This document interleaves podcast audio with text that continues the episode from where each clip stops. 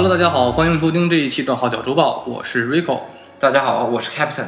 很多人呢，应该都听到我们这个前期的这个伴奏了，就应该知道我们这一期大概要说，就是关于《哈利波特》这部呢电影以及它的原著，还有即将上映的这部电影，就是《神奇动物在哪里》。我想呢，在很多哈迷心中呢，这都是一个新的开始，也是一个新的旅程吧，因为。这部电影呢，已经时隔上部电影，就是《哈利波特与死亡圣器》下半部，已经完结了将近五年的时间。这今年呢，又重新开始了一个新的篇章。其实这部呢，应该是作为《哈利波特》这部电影的一个前传，因为它讲的是在《哈利波特》这部书之前七十年前的故事。嗯，而且班底呢，也是由原班人马去拍，还是大卫耶兹这名导演去指导的这部影片。啊，我想很多人呢都应该看过之前的呃早的几部哈利波特电影。那这两天因为做一做这期节目嘛，啊，这个 Captain 也是疯狂在补电影，但是没太看明白。对啊，其实还是说实话，因为大卫耶斯拍电影，很多人也在反映他导演的实力呢是怎么说呢？五五开吧。嗯，就是很多人因为我是原著粉丝迷嘛，很多人看完原著之后呢，就会发现这部。电影中很多，因为可能也是时间有限，或者是篇幅有限，导致他很多东西吧没拍出来，对。啊，或者是一句带过，大家都是很一头雾水的这种情况下，就是很多人都是看不太明白了，嗯，其实但是来讲的话呢，我们就是先跟大家讲讲这部呃前瞻吧，讲讲《神奇动物》这部前瞻，这部前这是大概因为还有两天时间，在中国呢就会有首映了，但是咱们比美国要晚是吧？对啊，大概要晚个一个多星期左右，大概是因为在国外已经先前透露出这个很多人都已经看过了，评价还是可以的，是吧？对，它不是全球首映，对，咱们确实比别人晚了挺长时间，也不知道为什么，可能是档期问题，我在想，是吧？嗯，应该是过审时间比较长，过审时间比较长，但是还好，这部里边不会有太多什么。需要捡的东西是吧？对，还是可以放心的，嗯。但这部的还要说的什么？就是这部编剧还是由 J.K. 罗琳这位女士作为编剧，因为她是原著的作者，所以有她在还是很能把关的吧。嗯，在这部名字也是很有来源的，因为在《哈利波特》这部原著还在上映的期间呢，就有这本书，就叫《神奇动物在哪里》，而且根据这部书呢作为原型，可能进行了一定的改编。啊，而且我们很多人会想着说，这部剧应该讲什么东西啊？它讲的就是在《哈利波特》这个时间线之前呢，七十年前的事儿，就是那个时候讲哈利波特在没出生之前，那时候可能是七十年前，应该是邓布利多他们在世的时候，讲其中呢有一个邓布利多的学生。当时呢，就是我看的是大概剧情，可能说的还不是很准，因为电影还没有上映，只是讲大概一个大概的粗犷的剧情吧。就是在刚开始，这个男的呢，他是应该作为是邓布利多学生，在预告片里有看到说他是邓布利多的这个子弟弟子嘛。然后他当时有一个手提箱，装了很多当时关于魔法界那种神奇生物，比如说各种魔法界那种比较古怪的生物出现。然后他去拿这个箱子，然后因为可能受到了学校的处罚或者一些事情，从英国呢来到了这个美 美国。而且这部很有意思，就说因为在原来能看到很多《哈利波特》，它就是充满了很多的美英国气息。但是头一次到美国拍摄，我们并不知道可能到美国可能会有新的火花碰撞吧。因为到另外一个新的文化环境，跟英国还是不一样的，对不对？对，嗯，美国的风格跟英国还是不太一样。另外呢，然后他到这之后呢，可能是因为神奇动物的逃跑之类，或者是因为巫师界的一些问题，他出现了一系列他的故事的开张。但是这部电影呢，据说是要拍五部。啊，就是这现在是第一部嘛，啊，他可能要去做，以他为开张，做大概是一个五部的一个电影，又是一个新的开始嘛，又是新的坑，又是一个新的坑。但是他毕竟是编剧，他没有像咱们说有原著作为一个底蕴，也不知道会做成做成什么样。但是希望他能越做越好吧，因为我们那时候看完这个第七部之后，我们都不希望这个梦能结束吧，因为他在哈迷心中永远是一个很深的情怀。如果他真的结束呢，又。不是很大家很伤感，但是好在今年我们很欣慰，今年上了有这个两部的作品，一部呢叫做《哈利波特与被诅咒的孩子》，讲的是哈利波特成年之后他的儿子的故事，啊，在这是个话剧，可能也是由这个罗琳女士作为这个主编吧，然后但现在这部话剧的这个剧本是出版成书籍了，已经可以买到了，呃，但是没有汉译版，很多哈迷我看都在去从英国买这本书，这部话剧的。票房也是挺高的，也是非常受欢迎的，啊。而且今年要上这部电影，这部电影来讲呢，它的男主角我们可以提一下，就是外号叫小乔班，嗯，他一脸都是乔班嘛，长得很有英伦气息的一个，可以作为帅哥吧，我们这么说，因为他有很强的资历，就是获得了好莱坞的这个金球奖和好莱坞的这个奥斯卡金像奖啊，他是一个非常有演技的一个男演员，而他也说自己在拍这部电影的时候呢，也会非常的有压力，因为他不知道是否能把这么一个重担承接的很好，因为上部就是前段的这个原著和电影拍的都是非常不错的，啊，所以他是很有压力说能是否能做好这部影片，所以说他，我想很多人应该是会去等待这部影片的上映吧，因为马上两天，很快，我到时候也会切实去看看这部电影的首映吧。嗯，还是圆多年自己的一个梦，因为当时它的结束，说实话，我嗯这部原著的书籍我也是看了很多遍，而电影呢，我也是呃每一年都会去翻来覆去的去搂一遍这大概八部电影，因为它是呃前六部都是单独拍单独拍出来的，而第七部呢是分下分了上下两部做出来的，也不知道当时为了捞钱还是怎么着，很多人对这个诟病也是，嗯。嗯，就有点《饥饿游戏》里边的那个，就最后非要拍成两部，本来就不是很好，非要弄成两部做出来是吧？嗯，就是符合现在的一个潮流，现在的那种特别大的那种好莱坞巨制，一般都是分上下部的。对，但是说实话，我还是挺担心大卫·叶兹这个导演，因为如果你看他的履历表，他并没有拍出过多好的影片，而且说实话，就是他拍的前几部的《哈利波特》，很多原著迷都是挺，就是挺不喜欢的吧。嗯嗯，他很多没有表现出来，有些很有意思，书中很有意思的细节，他并没有去完全的去讲出来这个这个东西。比如说，那时候我想看到是那个，比如说哈利波特在第五部里边，罗恩的父亲受伤了，被那个伏地魔的纳基尼咬伤之后，哈利波特看到这一幕了，然后说要去医院啊去救这个罗恩的父亲这些事儿。中间有一章呢，就是哈利去这个魔法医院了，去看望那个罗恩的父亲了。这段挺有意思的，但是他没有拍出来，就没有拍魔法医院。其实这个事儿有可能是他拍了，然后最后剪辑的时候，因为篇幅的问题，然后把主要剧情拿出来了，然后这种就被剪掉了。那你是不是也可能是资金不够？呃，应该不会资金不够吧？这种大制作、大成本的，因为当时，我觉得他如果搭一个魔法医院重新搭景的话，也很费钱了。嗯，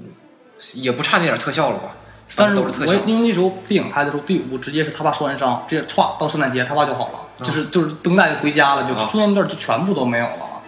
就是也是我挺一个遗憾的事情吧。但是还是希望大卫耶兹能保持他的更好的水平，去把这部片片儿拍好，因为毕竟它是一个一个五部电影的一个开张吧，所以我还是对他有些压力的，希望他能把这么一个好作品，而不去让他弄砸吧。从这个演员选角上来看，他就是想有所突破，才会选这种的，就是一种呃用力过猛的比较这种角儿。对，而且是在后期的时候，就是好像是据说啊，呃，约翰尼德普会上，嗯啊，这个其实是一个算是一个爆点吧。而且要讲一讲，就是说，呃，他作为一个新五部的开张，会涉及到一些之前咱们讲的故事，比如说格林德沃这位黑巫师，就是在早期的时候呢，这个啊，邓布利多有个好朋友就叫做格林德沃，他俩有点那个同性恋倾向，据说是，但是我不太关注，因为我相信很多人说过什么啊，说邓布利多是什么同性恋这种东西，其实我不太关注，我觉得这东西它可是可不是，我都不关注。这个我感觉一定程度上还跟演员有点关系。这个在呃第二部的时候，老的这个邓布利多的演员好像就是去世了，然后换了一个新的。换了个新的，对。然后这个在演表演方面，然后会给大家产生这种错觉。但是据说这个罗琳女士她她自己承认说，书中就要把邓布利多写成同性恋，她跟这个格林德沃，但是我不关注，我觉得无所谓，都无所谓它不影响什么剧情东西。而且这个他俩最后呢，在成长的过程中呢，格林德沃变成了一代黑武士，就是他相当于伏地魔的前辈，嗯啊，只是没有伏地魔玩的那么狠。然后他呢，就是变成坏变成坏巫师之后呢，他跟邓布利多场交锋，这些片段呢，由格林德沃这个演员他就会去由德普去演，然后他俩会这样交锋呢，可能会在第二部、第三部出现，这是讲的就相当于前段历史的东西，还是挺有意思的感觉。嗯，那我们其实说实话，呃，聊了这么多对于这个新电影的看法，其实还是想回归一下《哈利波特》这部作品吧，因为它毕竟是承载了一代青春人的青春的记忆吧，从儿时到陪了我们很多年吧，无论是原著每一部在每年去等，然后到大了之后又出现了电影，都是那一代的记忆吧。其实有时候我觉得咱们那代挺幸福的，就是小学、初中有这个《哈利波特》，嗯，这个文学名著陪伴，然后高中呢，女孩子呢就会有这个《暮光之城》陪伴，都是很好的青少年文学。不像现在的孩子，就是我感觉就是，就像这么说，可能这两年会出现咱们说那个饥饿游戏，也说青春文学系列嘛，嗯对，但是感觉它绝对没有写的像《哈利波特》那么的宏大，嗯对，那么的好。可能我不太看原著，我不太懂，就是，但是我真的内心感觉，从电影就能看出来，就他拍的真的是没有他的世界观那么宏大，那么复杂，然后那么有可看性，对吧？他其实嗯面向的年龄层也不一样。对这个《哈利波特》就纯粹是面面向那种青少年的对啊、像那种完全架空世界观的那种，像《饥饿游戏》或者像像《移动迷宫》，你没有一定的那种就是知识，像学历那种的，然后你看它特特别费劲。而且它就不太，它的定位口年龄定位口味就不太像那个哈利波特。因为哈利波特说实话，他在后期是偏成人了，对，但是前一两部，第一部、第二部还是比较其实其实《哈利波特》有一种就是剧情在跟着观看的人群主一起成长的这种感觉。对对对，就是我们我们在一起长大，然后看着哈利波特一起长大的这种感觉。我想那个时候大概呃有很多人在去看，是吧？对啊，就是引起了一个风潮，在我们的年龄圈中都会。对，它引起的轰动，感觉当时比《泰坦尼克号》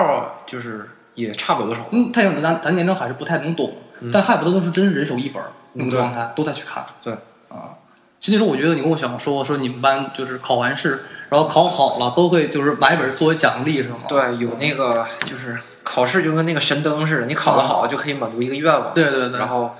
就当时我们班有一个，就现在来讲就是小土豪，啊然后买了一整套，还是正版的，啊挺贵那个时候，挺贵那他买的是中文版还是英文版？中文版的啊啊，那还可以。啊。然后就是放到班里边，我们互相传阅。那个时候大家就跟疯了一样，天天就抢着看到。对对对，而且那个时候，而且我觉得当时咱们看这个最老版本的《哈利波特》，还是我家现在还有一套嘛，就是还是挺便宜的。那时候虽然是大概是二三十到七十一本，嗯，这还算可以。但是那年代，我当时当时好像出到第六部《空姐王子》的时候，我当时去新华书店，就那时候还没有汉译版的，你知道吗？就刚刚出这本书，去新华书店那时候啊，有一个专柜专门摆了特别多的英文原版，那一本特别厚，然后厚本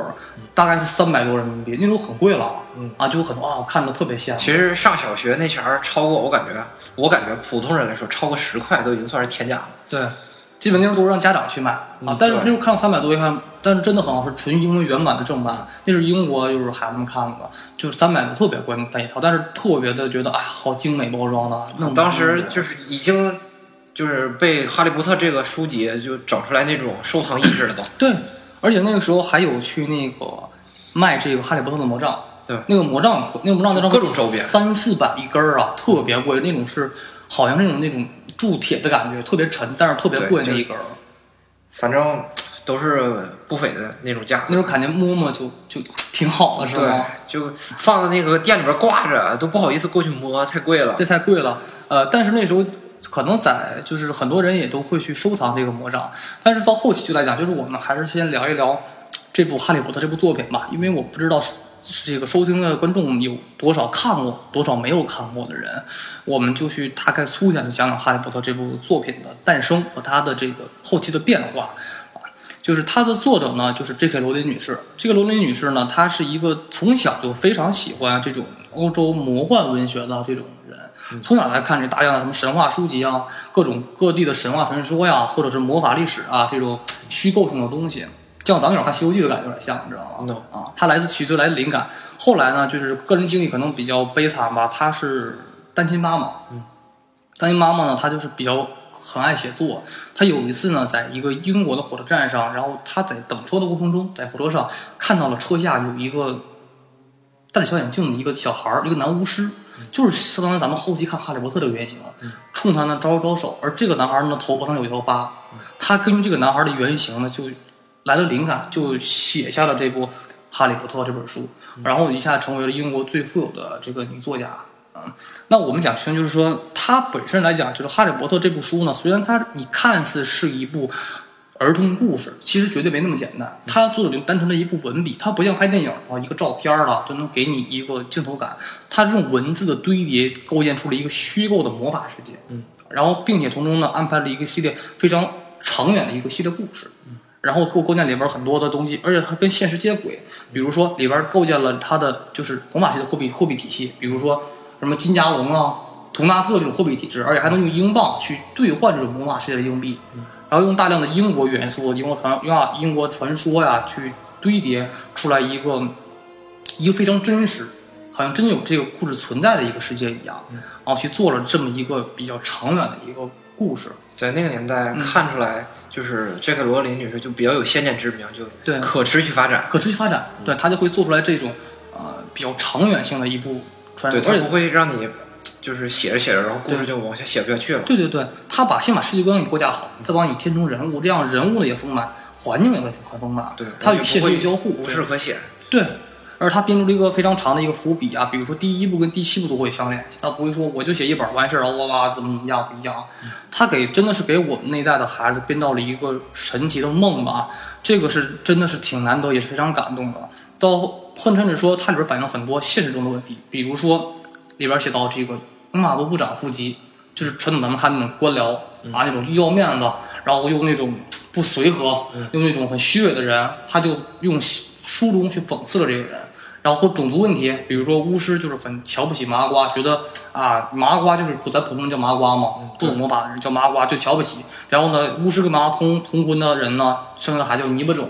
就是有人就是人种人种歧视的问题，就是咱们社会中经常出现的这些问题，人种歧视啊。他用一个童话的故事呢，去讽刺了现在很多中社会所存在的问题，特别多。比如说，还有说伟人其实背后并不一定是光辉的历史，比如邓布利多的背景，就说有一些黑暗的不太好的东西。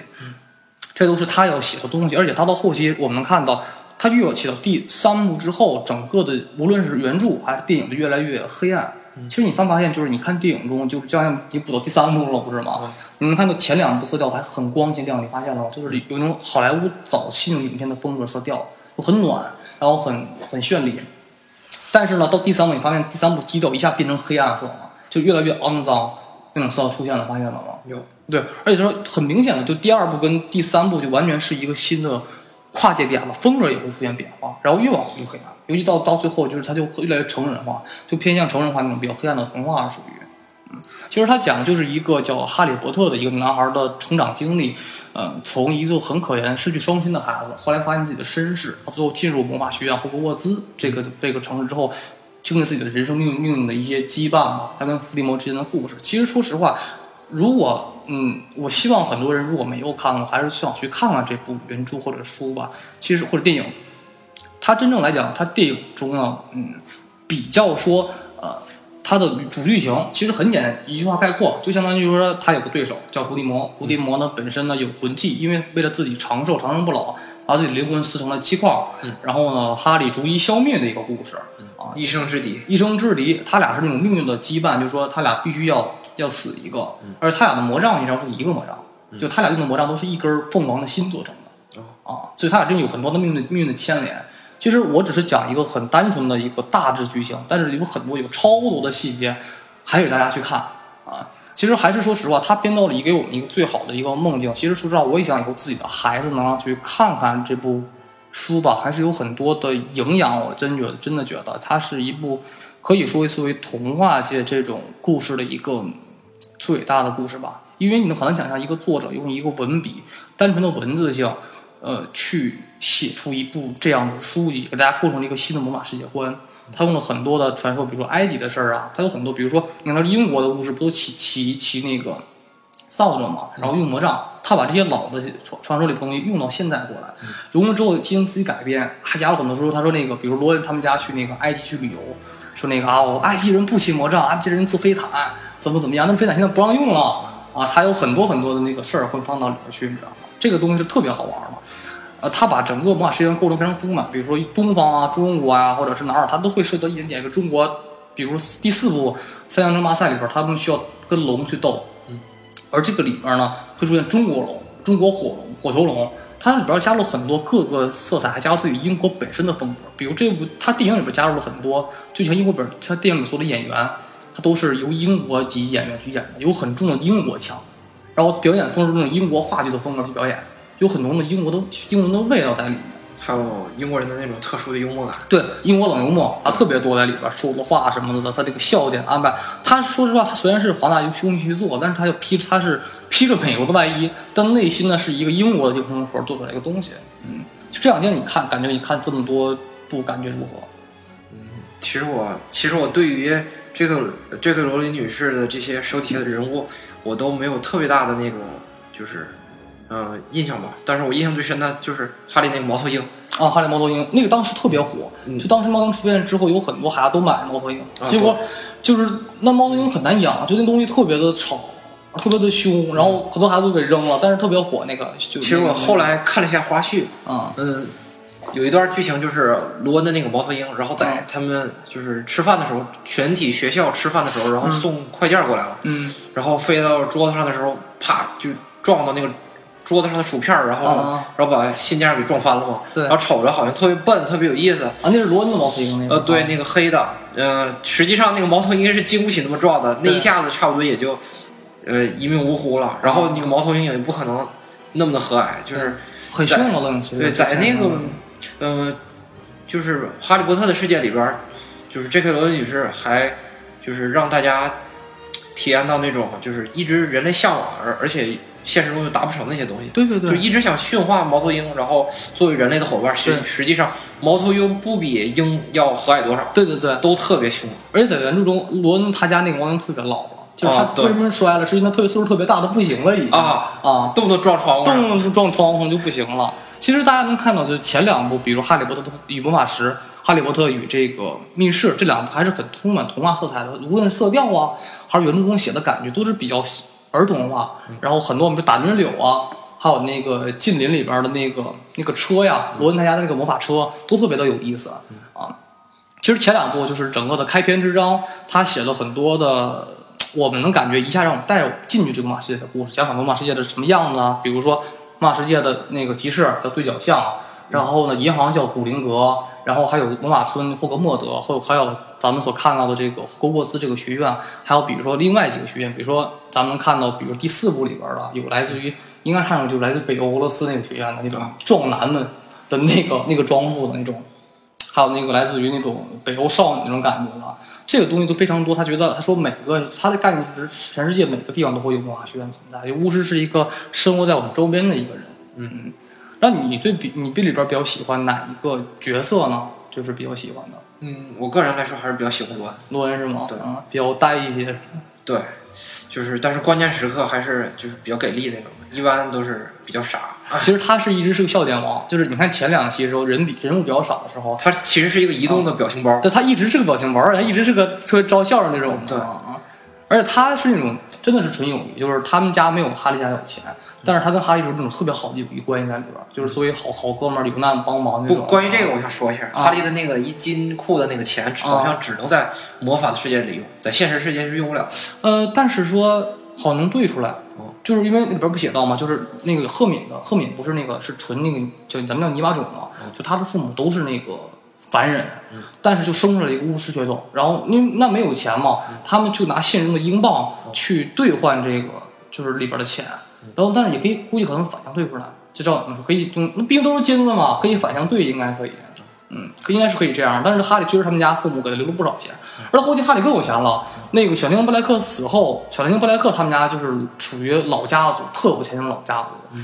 小精灵布莱克死后，把他遗产全给哈利了，就是哈利会变得巨有钱，只是后来咱没有没有写到而已啊。他继承了双份巨额遗产，属于啊就已经有钱到不提他了，都已经。都原不提。后来哈利真的特有钱，就是你看他父母在世的时候就留了很多钱，然后布莱克他们家是大家族，巨有钱大家族，那种老宅子，那个老那种家族谱，很低森那种感觉，你知道吗？然后就特别有钱，不是，咱们这个节目应该是呃提倡那种正确的三观，别张嘴闭嘴在这儿。就是就是一个富二代嘛哎那种，然后但是他本身性格是，其实哈利就是因为早年受过苦难，他保持了一个非常的一个纯洁的心灵，就是无论世界如何多黑暗，无论多大的多大的这个折磨或苦难，他都会挺过去，然后跟自己的好朋友并肩前行。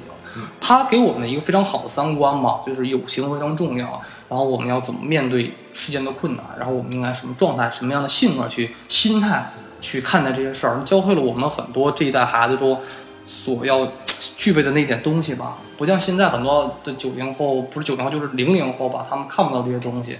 然后很多事儿没有东西去告诉他们三观应该如何，真的会有的时候你看发现的孩子们都是那种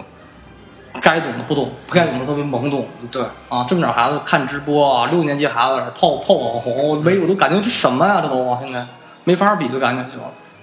那咱们那孩子看完《哈利波特》之后，真的会有很多影响对自己，然后会每天晚上会做梦，会想起啊那个时候那个状态，就是哎呀，我要是那个哈利波特该多好，到那个真实世界中该多好那。个光呃晚上做梦都在梦那个光轮什么两千零一是吗？光轮光轮的光轮两千，光轮两千应该是那种叫，光轮两千应该是那时候他的第一把第一把小车车嘛，那应该叫。对后来是换成火弩箭了，就是那种特牛逼的那种跑车，啊就是特别好的那种扫帚，就是世界上最贵的扫帚，最快的那种啊。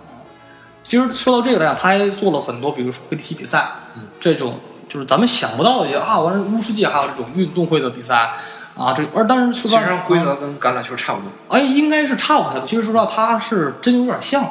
真有点像往那个嗯洞里边去投，然后肢肢体呃互相激烈的撞撞，碰撞，然后去抓金丝飞贼。他还制定规则，以抓金丝飞贼，谁要抓到他，然后就这个一百五十分，就赢。但是说实话，这点我觉得也挺坑啊。比如说这么算，算咱算数值啊，嗯他不是呃打进鬼飞球一个环十分吗？对。然后抓到金丝飞的一百五十就结束吗？对。但如果抓到之后，就比如说，你看，比如你，你这边已经是靠鬼飞球打进二百来回了，嗯就是已经二百来分了。我哐张了，我零分没有，一百五十分，我这不还是输吗？是就是破坏整体的平衡性啊，对，然后就这不还是输吗？就对抓也不抓，不抓也不是吗？他主要是为了告诉你哪个些人有主角光环，就是对能去抢这个金色飞贼的人，一般都是有主角光环的。还得拼爹，因为哈利他爸就是当年最牛逼的找球手，啊然后哈利是遗传下来的，对，呗遗传然后最年轻的，最年轻的，属于最小，然后他就可以具备那个天赋嘛。啊，其实还是主角光环比较比较多一些嘛。但是后期他也是靠他自己的好朋友，因为赫敏都有才能嘛，嗯然后罗恩可能偶尔出点有点有点机智啊，出现这些事情，比如咱们看到作为一个小队来小队，对，比如看到咱第一部里边那个，就是他们三个，然后就是哈去找那个魔法石过程中，然后罗恩可以下象棋，嗯，然后这个哈利可以就是骑骑那个扫帚去抓那个钥匙，嗯，然后赫敏呢可以用这个魔杖去去对那个那个藤蔓，嗯，啊，这都是里边的那个他的槽点吧。还有里边很多人应该都会喜欢里边的那个教授斯内普，他是一个那种特别悲情的男人，就是因为他本身故事呢是一个挺蛮悲情的，他可能比布莱克还悲情，因为他属于，嗯，他最早的他唯一的情人和爱人就是那个哈利的妈妈，因为他们原来是呢这个哈利这个他的父亲跟还有他母亲就是詹姆伯特跟莉莉，还有这个斯内普，他们仨是同班同学，属于就同校生。然后后来这个斯内普呢就是喜欢他的妈妈，然后但是他妈就是 他俩属于还发小，就是很小他俩认识基本的，上过后来就一上学，但他妈不知道怎么后期喜欢冒险男孩，就开始喜欢就是詹姆伯特这个人嘛就。后，然后但是詹姆伯特非常就是敌视嘛，斯内普，你看你对我这个对太太有这个情感，我就揍你，总总他总看总揍他，或者总给他整恶作剧，所以这个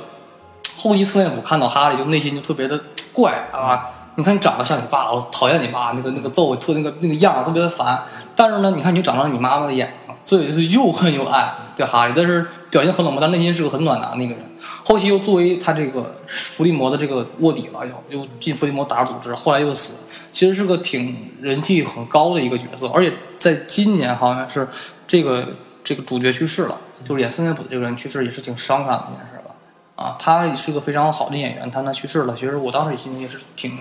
挺难受的吧，因为他演斯内普演的是演出最有那个，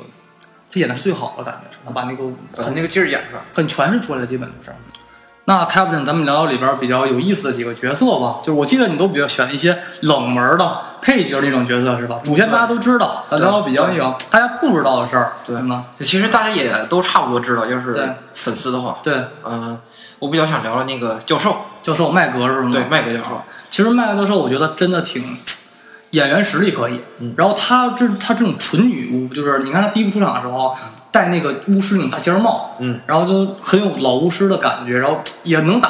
啊，嗯，对，嗯但是一直都是一个求稳派，对，求稳派，干事儿干什么事儿都特别特别稳重。还特严肃那种。对，实际上他是那种刀子嘴豆腐心的，对对对他表面上骂学生，其实对学生都挺好的。对，但是很严厉，但是他内心挺有正气的。到后期他跟斯内普他他俩打过一场，葛斯没没打过他好像啊啊，他挺能，但是葛斯不是故意输的吧？但是确实他挺能打，那个叫之后我还想聊一下那个费尔奇，费尔奇是吗？费尔奇那个 那个大管管理员是吗？对宿管，跟咱们那个教教教育部主任似的，感觉呃，看他比较亲切，因为就是里边儿那些人物不一定咱们中国这些学校都有，但是这个宿管是是个学校就得有。都得有。或者或者咱小时候看那德育主任对啊，专门管德育的对，啊，这是挺多的。这个他本身也是一个挺有意思的一个人，他总是中间，比如说第五部里边，他帮那个那个费姆里奇教授去卖命，嗯然后就让他特别搞笑，很多特别的搞笑的事儿，他总是这那的。嗯，其实后来还能看到就是什么，就是咱们看到说，其实你知道罗罗恩家电影中表现的不是很足，你知道吗？嗯罗恩家是特别多孩子的，就是罗恩是最小，呃，罗恩是老二，倒数倒数第二个，就是老就是倒数第二个孩子。呃，他们家老他们家好好几个哥哥，呃，有一个哥呢是在那个是在呃挪威研究龙的，这好像是大哥应该是。然后呢，应该是他是大哥，我没记错，因为他还特别多。然后这个二哥呢是在这个古灵阁去当这个银行员的，啊。然后这个后来他这个哥哥跟那个第四部那个女主角，就是特漂亮那个，就是另一个学院女主角，就是那个他俩就结婚了，嗯但是中间很多电影他没提很多事儿，就是这个哥哥呢，在中途过程中他被这个狼人咬伤了。狼人狼人的血是有传染性的，就是他或者他哥哥就是被有点影响了，就有点爱嗜血。然后第三个哥哥呢是这个，就是那他那个机长叫帕西，嗯，帕西是一个就是他的哥哥，那帕西本身性格跟大家不合，就他觉得啊，你看你们咱们家人怎么都又穷，然后我就性格太善良，我就要往上爬，就那种就利欲熏心的人。后后来是变好了，但是前然后剩下的就是他另外两个双胞胎哥哥，就后来开那个双胞胎玩具店那个特别搞怪那俩哥俩，那个他那他给他地图那个，给地图那特别就特别捣蛋那种化学生，那个劲儿特别好，那俩特别可爱那哥俩，他俩他两个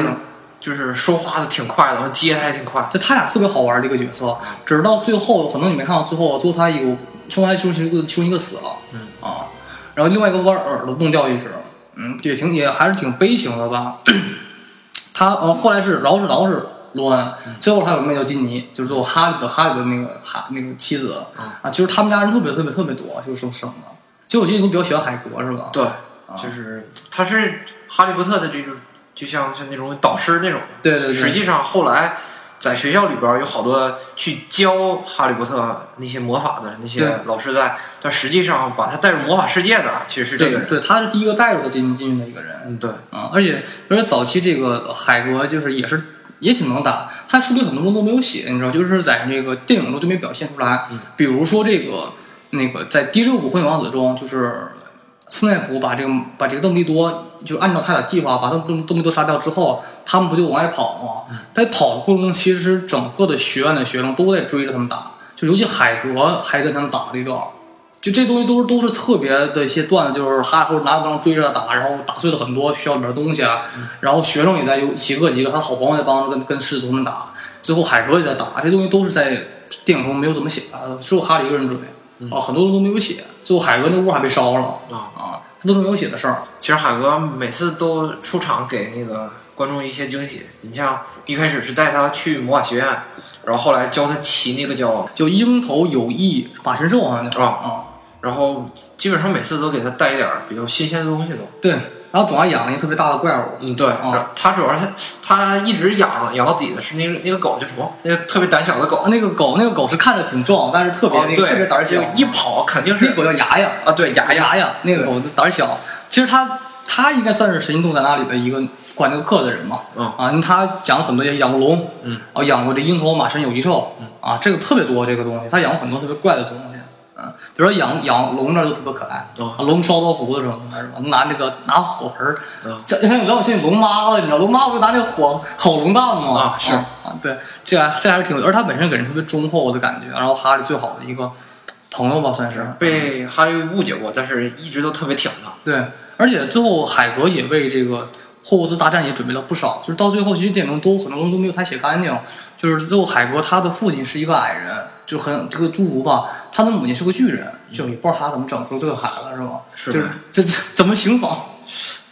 特别难。然后他当时就是去这个找他一个同父异母的弟弟，也是一个也是个巨人，说那个你能不能是帮着我们一起守护霍霍沃兹，然后可能过段时间要打要打仗，然后你帮来，因为当时伏听出来有一帮巨人帮打，说你们帮跟这帮巨人抗衡一下，帮我们打一下就。这东西都后来地如何参战他都没怎么写啊，这东西都是在书中有有很多笔笔触去带过的。海格还是里边一个很重要的人物，比如说刚开始去找哈利，给哈利一块蛋糕，然后哈利知道啊，原来我身上还是有人惦记的啊。他给海格一个海格给他一个很家人的感觉，就像罗恩家，就是无论什么时候哈利都能感觉他们家了。因为哈利上大就是因为跟那个费农姨夫他们过得不太好，总是虐待孩子。但是后来罗恩家就无私的给了哈布哈利很多的爱，比如说一过上圣诞节的时候。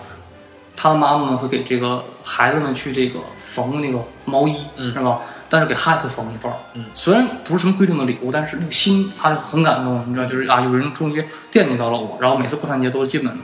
没事儿暑假就跑他们家去，或者是怎么怎么着，是吧？对，其实别的孩子在圣诞节收到礼物都是呃今年多一件儿，然后要不少两件儿什么的。对但是每年都有。对呃，不过哈利是如果没有这些人惦记他的话，他是一个礼物都没有。对，然后他那个表哥就达利表哥特别特别操蛋，就是一整他们家里交换很很重嘛啊，今年是三十二份生日礼物，去年比这多一份儿啊对然后我要我要补上，然后不开心就不开心就要闹，啊爸爸一会儿再给你补两件儿啊怎么就比去年多一件儿喽？但是哈利波特看着就从小他忍受了很多的那个人世间的冷那种冷眼嘛，然后很多他的费农姨父嘛一直被当做怪物，因为就是他的姨父觉得会魔法的人都是就是这世界上不该存在的人。对，不但是他是他的那个姑妈，就是，然后从小时候那个莉莉有魔法天赋，嗯。然后那个而那个他妈没有，就是马季姑妈是没有的，就看着哈利特别不爽，就看他妈特别不爽，啊，你是个你是个 freak，就是你是个你是个怪啊，你是个 monster，然后就是这么说的，然后就特别不好，所以他对后来对哈利也是挺不和善的吧，啊，这个还是挺挺那个什么的，但是到后期就是哈利他去这个。他临走之前就说是说，嗯我十八岁满了，然后你们再这么混就是有危险了，赶紧离开我，然后你们慢走，我在这等着，然后你来接我。就是第七部的开始，就是那时候是达利跟跟告白，就是拜拜拜了。电影里边就是一句话拜拜了，就你知道吗？但是书中还是有些温情戏，就是好像是他达利拥抱一下，说那个再见吧，怎么怎么是怎么，就是他们到最后对哈利还是有一些感情在里面的，不像是电影中表现的那么没有情感。嗯啊，这个还是有不一样的地方在里面吧。其实后期好像也出了很多关于哈利波特的这个游戏，是吧？嗯，对，啊，但是游戏好像一直就不太火，感觉就是。嗯，对，他的这种就是挥魔法棒，然后来进行施法的这种放在操作上面不是特别好实现。对，不太适合，它本身就不太适合做成一个游戏感觉。我记得我很小的时候我就玩过那个《哈利波特与密室》那个游戏，就是你控，先你玩那关是那个控制那个他家那车，嗯然后钻那个火车洞，然后最后跟打人柳，就是那个那个系列。但是后来出了很多部哈利波特，好像乐高版的哈利波特是还可以能玩玩。嗯，乐高的因为它有它自己的那个就是操作模式操，作模式这个好玩，就拼拼东西什么的，就是乐高它特别好出游戏，你只要把剧情套进去，其实就是操作手感还是它游戏流程什么的，乐高早就有自己的体系了。对，但是作为那种纯那种大作性的，还真是我看了点儿预告片，但是到现在没怎么火起来，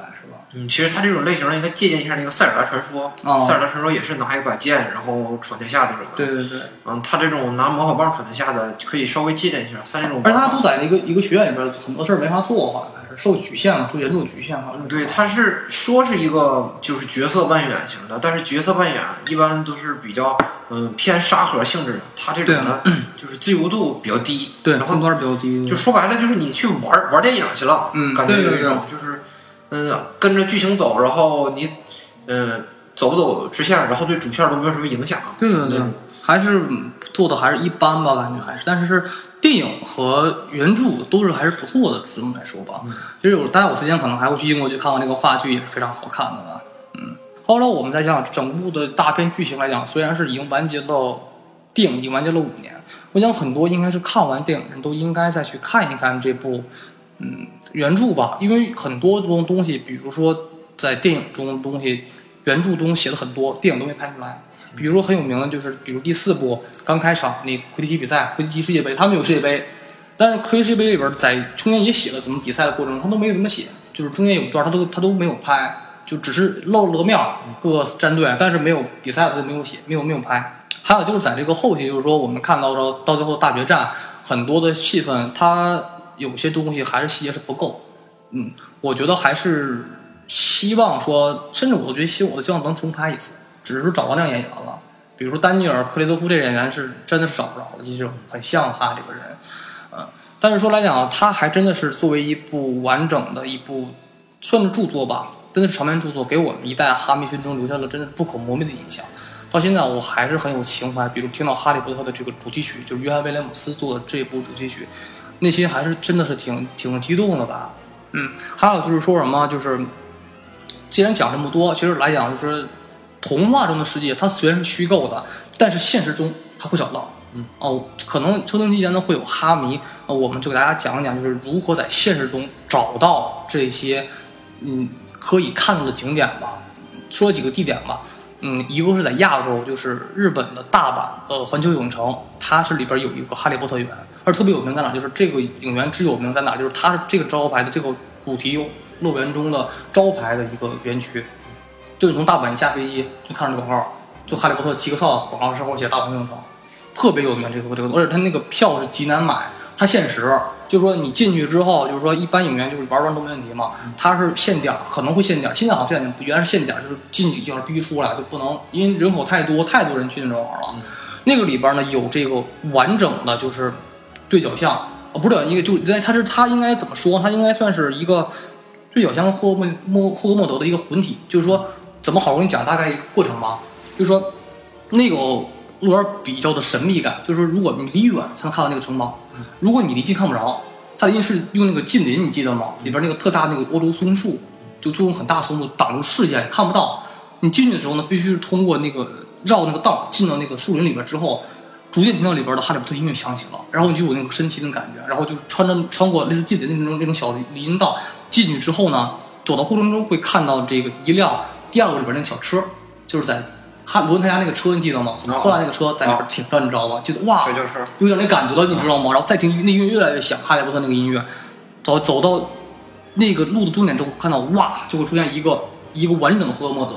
而且是那种就是冰雪的霍格莫德，就是那个雪天霍格莫德，下雪上面挂着冰柱，它会做那种人工冰柱，很像冰的和冰雪覆盖的，特别像雪和冰的感觉，覆盖在房顶上，然后整条的街道外面那种小房子里边就各种就是咱们看到中的一些笑到什么小双胞胎兄弟笑料店呐。还有卖书的立恒书店呐，它都会出现，这些地方都可以进去逛。然后这就是你感觉哇，一下就感觉你梦中的世界、电影中的世界真实出现了，就会，因为你很难想到中，就是电影中的很厉害，就是说他把一个书中一个虚构的世界，他想一通过想象，然后做出真的实景，然后去看到这个是这啊，这就是书中写的世界，就这样，而且跟书中的世界还真的很像啊，他会很，而且他就根据这个拍出电影之后，然后华纳嘛，他们去做了个乐园嘛。然后就出这个哈利波特乐园，然后到这个乐园之后，看到这个整个的对角巷会什么样子，然后会真的是一比一做出来的，你感觉哇，这就是，然后响大量的宏大的哈利波特音乐，你感觉你就在就是那个世界里边了。然后走到尽头之后，你就看到一片开阔地，出现了一个霍格沃兹学院，就是哇，那个我到现场或者都是会起鸡皮疙瘩那种麻麻的感觉，啊，就因为它这边这边的布景都是一比一还原哈利波特世界，它是把这个对角巷跟霍格莫德混合在一起，加上霍格兹学院，而且里边呢有一个。就是最有名的景点，就是它里边进入霍格沃兹城堡之后，去玩一个过山车游戏。它的过山车不是咱们想的，它的过山车是通过自身坐在一个椅子上之后，然后椅子再去过山车一样在飘嘛。但是呢，会戴上那个 3D 眼镜，然后通过呢，就是你的车的盘旋回转，然后通过实景搭建跟 3D 投影，就是三重的感觉给你投入到里边之后，让你感觉就是你就是一个剧情了，就是哈利就是骑着扫把跑，你在后边看着他。你就是镜头看着他在在这飞，然后遇到各种就是事儿，比如说蛇怪啊、第二部蛇怪啊，或者是摄魂怪这种东西，然后在你身边去撞，然后但是那感觉非常特别真实，你知道吗？就那个感觉特别好。然后进去之后，你看到霍格沃兹城堡里边大量，比如说邓约在那讲课呢，聊天，他的办公室，还有哈利波特他们的教室，都会看到，或或者说那种会动的那种画像，还有比如说那些海报都会动，你知道吗？他把这个城堡。他把一些电影经典场景给抠出来，然后作为你的通道，然后让你看完之后再去玩这个游戏。玩完之后呢，你可以出来之后可以看到海格的小屋，那个他的那个就是那个小猎场，还有他周围的那些商店。这商店里边卖那些魔杖也特别的多。你上魔杖里边有电影中的魔杖，还有那些就是那个你自己精致魔杖也可以，我自己买。买完之后呢，或者说是比如说你去了之后，比如说你穿了一身巫师的袍子，比较受欢迎嘛。你可以真正去跟那个有时候时间要好的时候，他那个卖魔杖那个店的老板会开门，老板会打扮成电影中那个老头的样子，就卖魔杖的老老爷子，然后去跟你说啊，就是去玩电影中的场景，一比还原，说你要是魔杖啊，然后你拿一根，如果挥的不成功，然后整个就会往下掉，掉不好都掉那些魔杖就不好，哦然后如果你好，歘会出现金光，它会还原一比一的电影中那个场景全还原出来给你，然后会随机选。呃但据说如果你要穿那个巫师袍的话，他会选你高一点几率啊，最好是小男孩儿最好的是。就是这个，然后你也可以去那个店里买他们的魔法去吃的，比如说，呃，咱们都知道那个黄油啤酒，就是 butter beer，就是哈利他们总喝这个酒，他在现实中也做出这个这款饮料了。它其实不是酒了，它是一种像糖浆的饮料，跟冰淇淋混在一起。当然，我们其实特别热的夏天，那是大阪最热的时候，用三十度喝那个还真的挺好喝的。还有这个碧玉多味豆，就是电影中出现的，就是那时候哈利不是吃完一个之后就是有鼻屎味儿那种吗？只有那个只有那个零食会出现。还有很多的咱们或者说还有货体地图，当时我就买了一本货点货点地图，就是哈第三本六那地图就会有。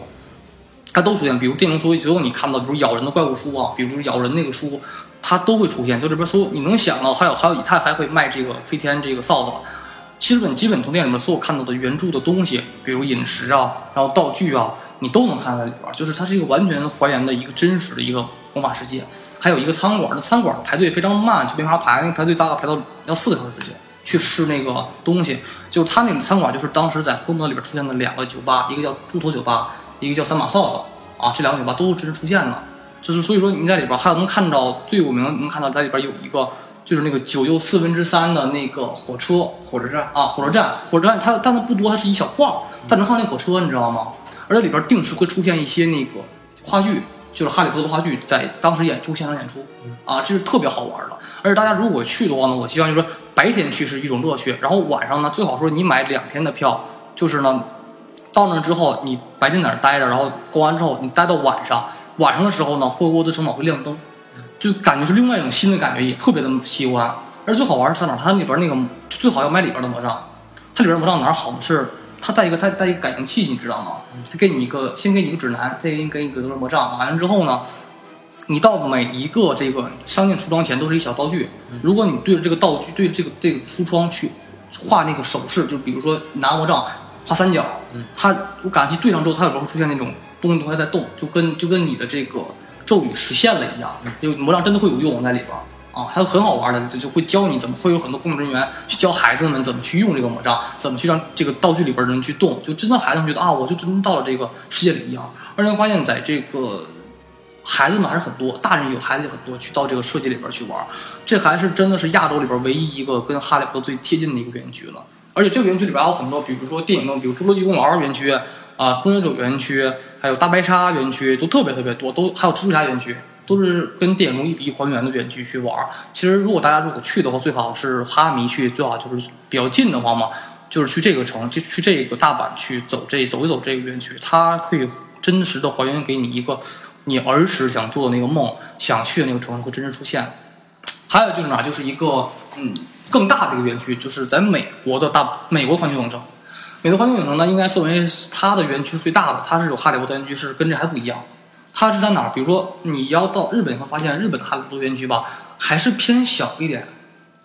而美国更大。美国是有两个地儿，它是有两个园区合并在一块儿。它一个呢园区呢是有这个完整对角巷，跟古灵阁，就那银行也会出也会出现。然后呢，在这个第二个就是你，然后你过完这条巷子之后嘛，你可以坐那个真正坐那火车，可以穿墙啊，啊就是你真的可以推那个车穿墙，它是一个好像是投影设计，然后啪穿墙过去之后，你就到那车站之后坐那个车，然后你去你去开到那个哈利波特的那个学院，开到霍格莫德，再在霍格莫德去玩一圈，再到哈利波特的那个城堡去玩一圈，它那个更大，然后更好一些。这如果大家如果觉得是啊，觉得这这更想去玩的话，而且它那个里边道具也多，环境也是别也是大概是日本的好几倍啊。如果大家如果想玩，最好去那儿玩，是真的是最原汁原味的去美国的环球影城去玩。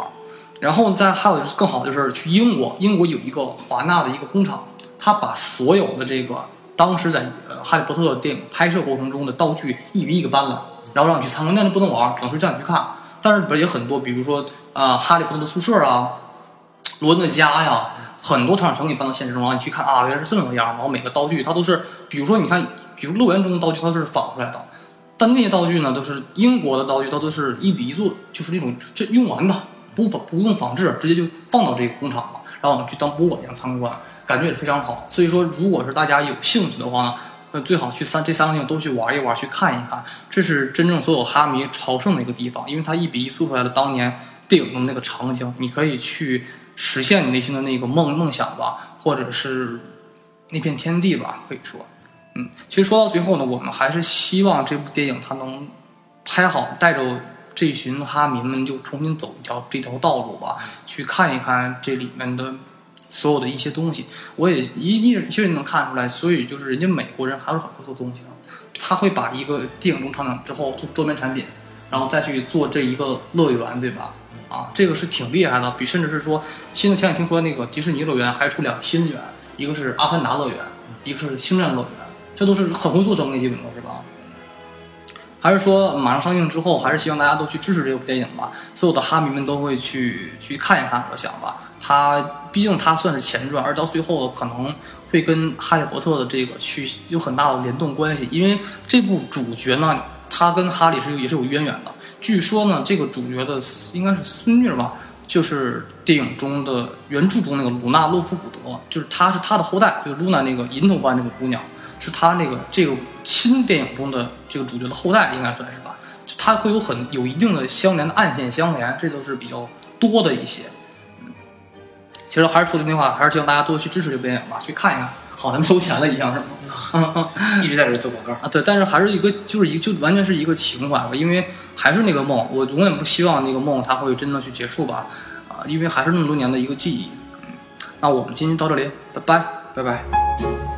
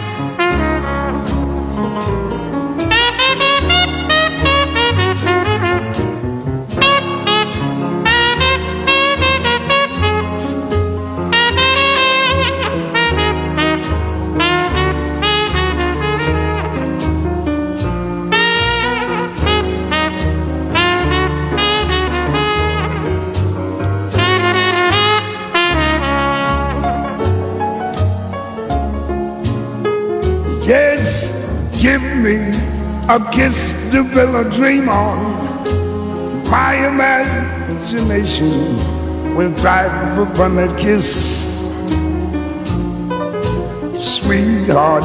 I ask no more than this. Kiss to build a dream on. Yes. Give me a kiss before you leave me. My imagination imagination will feed my hungry heart. Leave me one thing before we part. Kiss the village on. When I'm alone with my fancies, I'll be you weaving romances, making believe they're true. They give me your lips for just a moment. My imagination will make that moment live. Give me what you alone can give. Yes, the melody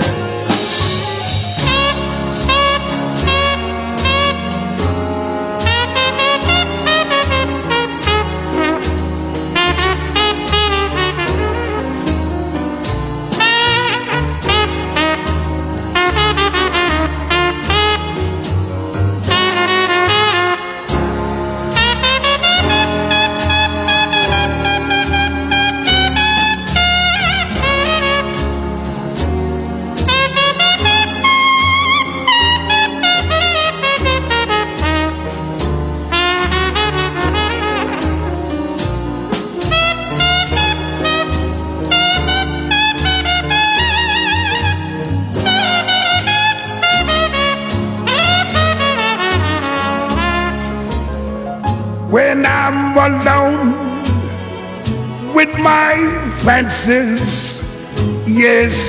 I'll be with you. Oh, weaving romances. Yet that I'm making believe they're true. Babe, lend me your chops for just a moment, and my imagination will make that moment live. Yes, give me what you alone can give. I kissed a villa dreamer.